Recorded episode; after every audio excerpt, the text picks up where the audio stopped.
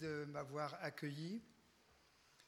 Je vous, transmets bien aussi le bonjour de l'église d'Ingvillers. Donc pour ceux qui ne me connaissent pas, je m'appelle Rémi Lepère et depuis quelques années je suis à, à mais d'après l'accent vous reconnaîtrez que je ne suis pas de la région, je viens de, de, de la région euh, champenoise, je suis né à Reims. Enfin, j'ai quitté il y a déjà fort longtemps. Avant de vous partager la parole de Dieu, j'aimerais encore courtement que nous prions.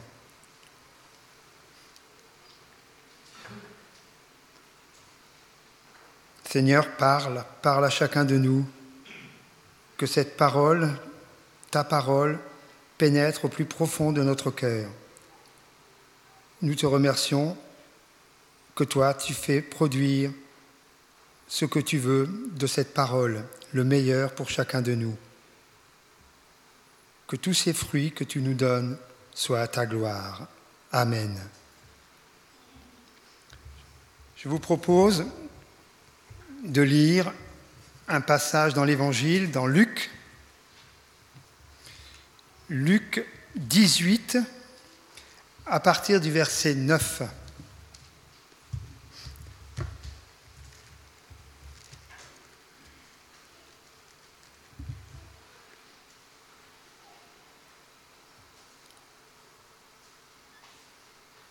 Jésus dit aussi cette parabole.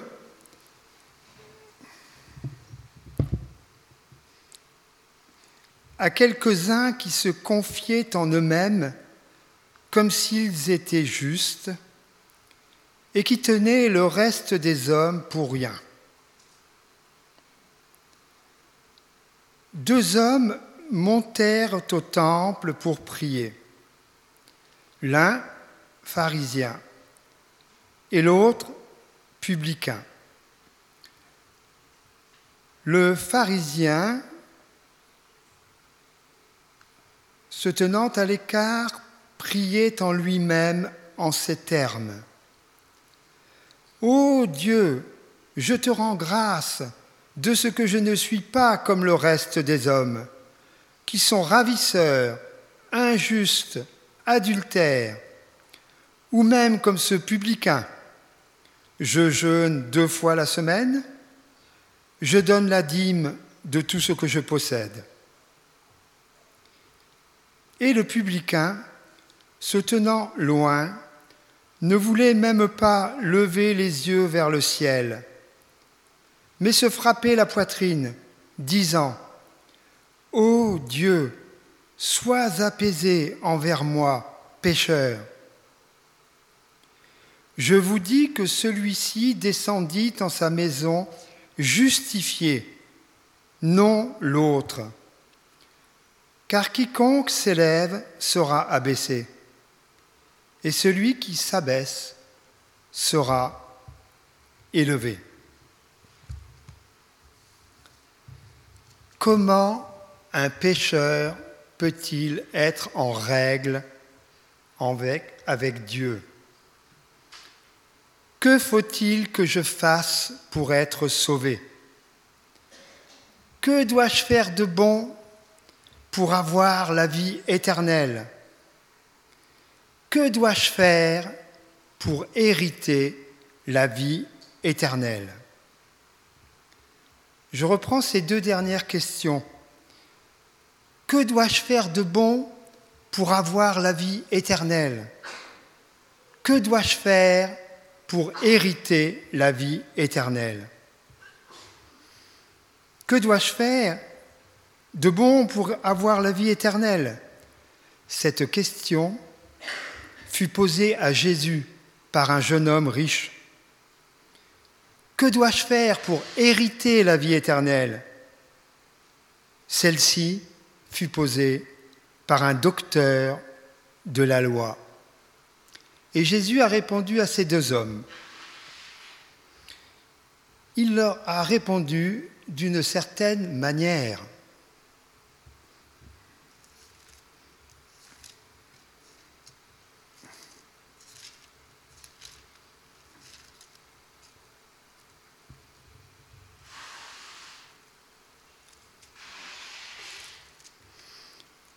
au jeune homme.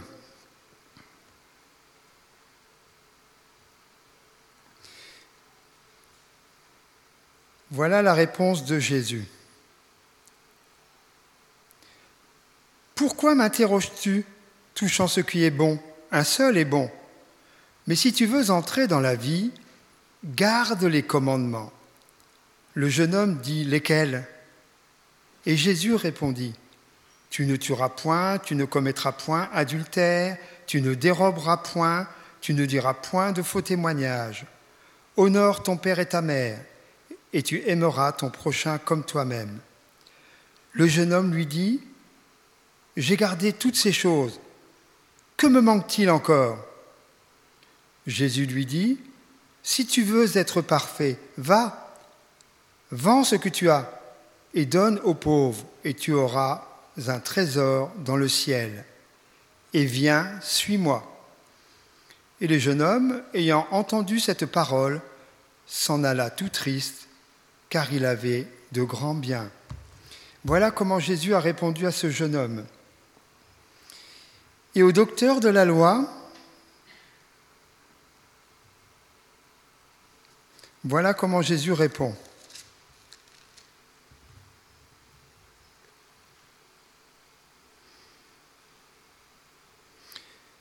Jésus lui dit, Qu'est-il écrit dans la loi? Comment lis-tu? Et répondant, le docteur de la loi dit, Tu aimeras le Seigneur ton Dieu de tout ton cœur et de toute ton âme et de toute ta force et de toute ta pensée, et ton prochain comme toi-même. Jésus lui dit, Tu as bien répondu, fais cela et tu vivras. Mais lui, voulant se justifier lui-même, dit à Jésus, Qui est mon prochain? Et là, Jésus donne la parabole dite du bon samaritain. Mais ce que nous remarquons dans ces deux hommes qui ont posé la question à Jésus, que dois-je faire de bon pour avoir la vie éternelle? Que dois-je faire pour hériter la vie éternelle? À chaque fois, le Seigneur répond ici, pour les deux, en citant les exigences de la loi. Le Seigneur a cité les exigences de la loi. En ce qui concerne le jeune homme, il a dû être fortement étonné de ce que Jésus ne l'ait pas félicité. Quant au docteur de la loi, il voulait se justifier. Eh bien, ces deux hommes ressemblent aux pharisiens de notre parabole. Pourquoi? Parce qu'ils étaient persuadés qu'ils méritaient que Dieu les loue et les accepte. En fait, ils étaient aveugles. Ils ne comprenaient pas le vrai message de la loi. Et c'est pourquoi à la fin de la parabole, Jésus dit, Toute personne qui s'élève sera abaissée, et celle qui s'abaisse sera élevée ce ne sont pas ceux qui se portent bien qui ont besoin de médecins, mais les malades.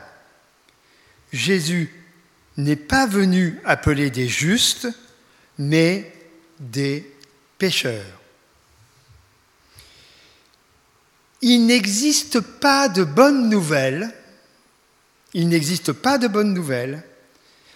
pour celui qui est satisfait de sa propre justice. pas de bonne nouvelle pour celui qui est satisfait de sa propre justice. Ici, le message de Jésus est simple. Tous ceux qui sont décidés à établir leur propre justice échoueront et ils seront condamnés. Ils passeront l'éternité loin de, loin de Dieu dans les ténèbres du dehors, en enfer. si votre justice ne surpasse pas celle des scribes et des pharisiens, vous n'entrerez point dans le royaume des cieux.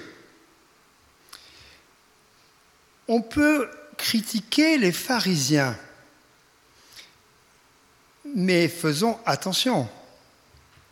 Les pharisiens avaient élevé l'obéissance au commandement extérieur de la loi à un niveau jamais atteint jusque-là.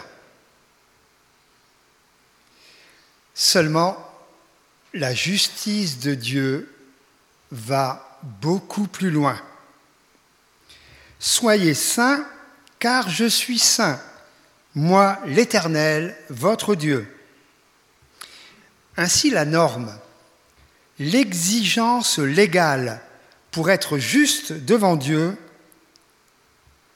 c'est pas le frère qui est à côté de moi, c'est la sainteté personnelle, parfaite de Dieu. Soyez donc parfaits comme votre Père céleste est parfait. La vraie justice, telle que la nature de Dieu l'a définie, exige une perfection absolue. La référence, c'est Dieu lui-même.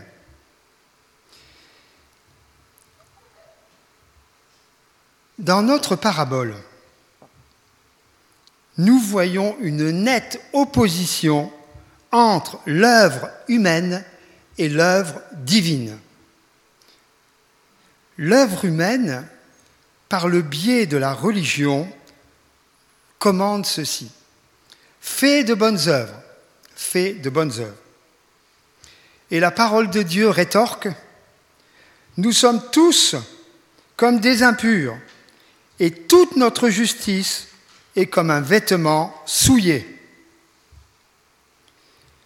La différence essentielle entre le pharisien et le publicain, collecteur d'impôts, fermier général à l'époque de Louis XIV, c'est un peu la même chose, il s'en mettait plein les poches. Mais la différence entre ces deux hommes, c'est que le pharisien, il pense pouvoir plaire à Dieu par lui-même il pense pouvoir plaire à Dieu par lui-même. Alors que le collecteur d'impôts, lui, eh bien, il sait qu'il ne le peut pas. Le pharisien ne voit pas la nécessité de se repentir, puisqu'il fait de bonnes œuvres, et qu'il pense ainsi plaire à Dieu. Le collecteur d'impôts, quant à lui, il est dans une attitude de pleine repentance. Eh bien, c'est ainsi, aujourd'hui encore, c'est ainsi que se distinguent tous les habitants de la planète. Soit, nous sommes comme le pharisien, soit nous sommes comme le publicain de cette parabole. Quand quelqu'un est sauvé, quand il est passé du pharisien au publicain, sans remettre en cause son salut, c'est définitif, mais il peut retomber de temps en temps dans la mentalité du pharisien. Il peut de nouveau se targuer de ses œuvres. Moi, je fais mieux que le frère ou la sœur à côté. Hein il retombe dans les travers du pharisien. Il ne perdra pas son salut, mais il perdra la communion pendant un temps avec le Seigneur et la joie aussi du salut. Lorsque nous présentons l'Évangile, la bonne nouvelle, c'est ça l'Évangile, gardons-nous de brûler les étapes, surtout quand nous pouvons présenter à quelqu'un qui écoute, avec qui nous pouvons prendre du temps. En effet, avant que l'Évangile puisse devenir vraiment une bonne nouvelle, le pécheur doit faire face à la mauvaise nouvelle de la loi. Il n'y a pas de repentance autrement. si je ne suis pas face à la loi, à cette mauvaise nouvelle de la loi qui me condamne, je n'ai pas besoin de sauveur, puisque je ne suis pas si mal que ça. Du moins, c'est ce que le pharisien croyait. Il croyait même très bien. Le ciel et la terre disparaîtront plus facilement que ne tombera un seul trait de l'être de la loi. Or, quiconque observe toute la loi, mais pêche contre un seul commandement, devient coupable de tous. Ici, dans la parabole, le collecteur d'impôts, il dit, Ô Dieu, sois apaisé envers moi. Cet homme ne confesse pas précisément l'un ou l'autre de ses péchés. Hein, il n'indique pas qu'il a péché de telle ou telle manière. Il va au cœur du problème, au plus profond du problème. Ô Dieu, prends en pitié le pécheur que je suis. C'est une autre traduction. Ô Dieu, prends en pitié le pécheur que je suis. Il se reconnaît comme extrêmement souillé par le péché extrêmement pécheur. Vous savez, je reste convaincu que la plupart des problèmes dans les églises, que ce soit ici ou ailleurs, il y a des problèmes partout, elles viennent de cela. À chaque fois que je reprends la casquette du pharisien, je suis cause de beaucoup de problèmes. Mais à chaque fois que je reprends le chapeau du publicain, je suis une solution au problème. C'est pas pareil nous avons besoin tous les jours de reconnaître combien nous sommes, excusez du mot, pourris. C'est la nature du cœur humain. C'est ce que la Bible révèle. C'est pas mes sentiments, c'est pas ce que les gens disent. Rémi, es un brave gars, t'es pas si mal que ça, tu fais plein de bonnes choses. Non, c'est ce que la Bible dit. La vérité n'est que là, elle n'est pas ailleurs. Sois apaisé signifie prends en pitié le pécheur que je suis, ou bien aie compassion de moi, ou alors, c'est le sens, hein, sois-moi propice, sois-moi propice, propice, la propitiation. En fait, ce collecteur d'impôts, il ne demande pas que Dieu euh, fasse comme si de rien n'était, que Dieu ne prenne pas en considération le péché comme ça, non, pas du tout. Il demande beaucoup plus. Il demande à Dieu de faire l'expiation à sa place. En langage, plus moderne, il demande à Dieu de couvrir son péché, de le soustraire à la vue de Dieu, tout en sachant, tout en sachant que le mal doit être puni. Ce collecteur d'impôts, même si ce n'est pas écrit directement dans le texte, il sait que sans effusion de sang, il n'y a pas de pardon. Il confesse qu'il est un pécheur désespéré. Tout compte fait, c'est pas si mal quand tu es désespéré de toi-même, quand tu es déçu de toi-même, quand tu as l'impression que tu n'y arrives pas c'est là que Dieu peut te prendre en main ou te reprendre en main. Cet homme est même indigne de lever les yeux au ciel.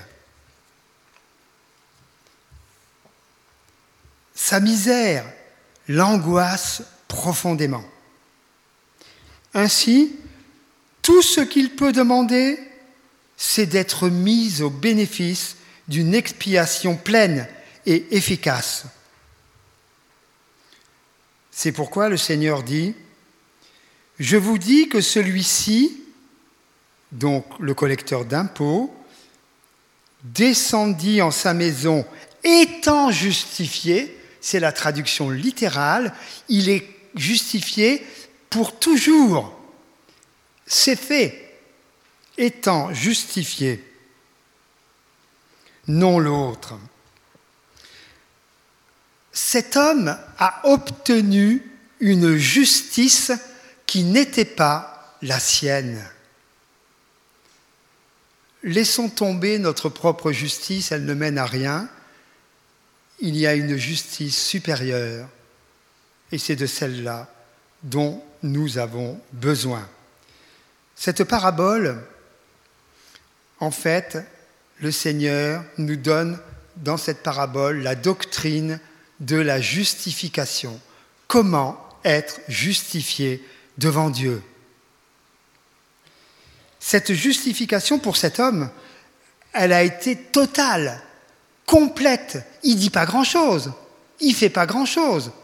Et il est entièrement purifié, justifié. Il est maintenant net devant Dieu. Pourquoi? Parce que cette justification dépendait uniquement de la foi. Uniquement de la foi. Rien à voir avec les œuvres. Uniquement la foi. Cette justice donnée, j'allais presque dire avant l'heure, mais si nous lisons dès la Genèse, nous avons déjà la clé. Cette justice donnée à cet homme vient de celui qui s'est chargé des péchés du collecteur d'impôts et bien sûr des nôtres. Jésus a endossé sur la croix la colère de Dieu, à notre place, à ta place, à ma place.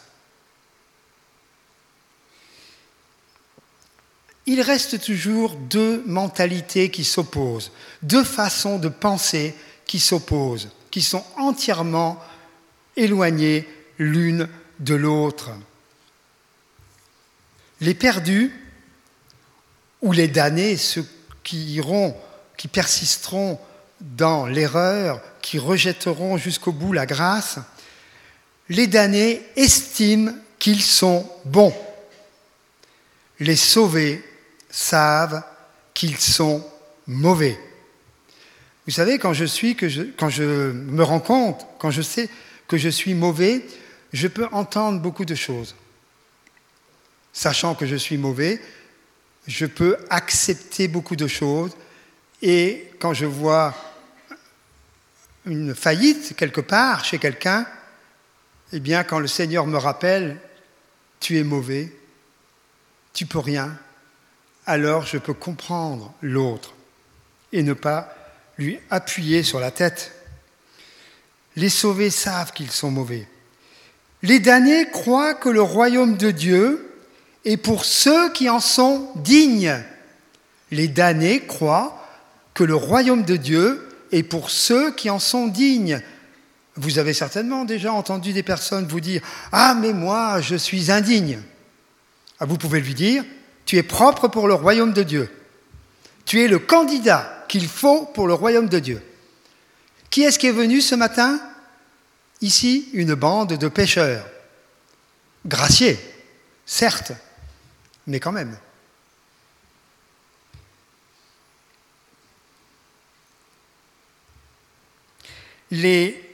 alors que les damnés croient que le royaume de Dieu est pour ceux qui en sont dignes, les sauvés savent que le royaume de Dieu est pour ceux qui sont conscients de leur indignité.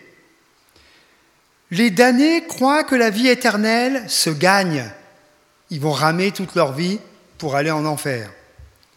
Les sauvés savent que la vie éternelle est un don. C'est un don. Personne d'entre nous ne mérite le ciel, nous l'avons dit tout à l'heure. Tout ce que nous méritons, c'est l'enfer. La vie éternelle, c'est un don. Les damnés recherchent l'approbation de Dieu. Alors je sais, et je ne vais pas critiquer le frère qui recherche l'approbation de Dieu, hein, parce que quelque part c'est quand même bien. Mais vous allez comprendre. C'est que par toi-même, tu ne peux pas être approuvé de Dieu comme ça. C'est pas possible. Les damnés recherchent l'approbation de Dieu alors que les sauvés cherchent le pardon de Dieu. Je vais vous encourager à faire toute la semaine la prière suivante. Le matin ou le soir, comme vous voulez, peut-être le soir, à la fin de la journée, quand tu fais le bilan de ta journée. Tu peux dire, misérable que je suis. Et tu peux prendre un temps ensuite de recueillement. Et c'est seulement après ce temps de recueillement tu peux dire, grâce soit rendue à Dieu par notre Seigneur Jésus-Christ. Misérable, c'est bien ce que je suis par moi-même. Et souvent, à la fin de la journée, quand je fais le bilan, ce n'est pas toujours très beau. Mais il y a une suite. Grâce. Si seulement nous pouvions davantage mesurer le sens de ce mot, grâce. C'est par la grâce que vous êtes sauvés, par le moyen de la foi. Et cela ne vient pas de vous, c'est le don de Dieu. Ce n'est point par les œuvres, afin que personne ne se glorifie. Amen.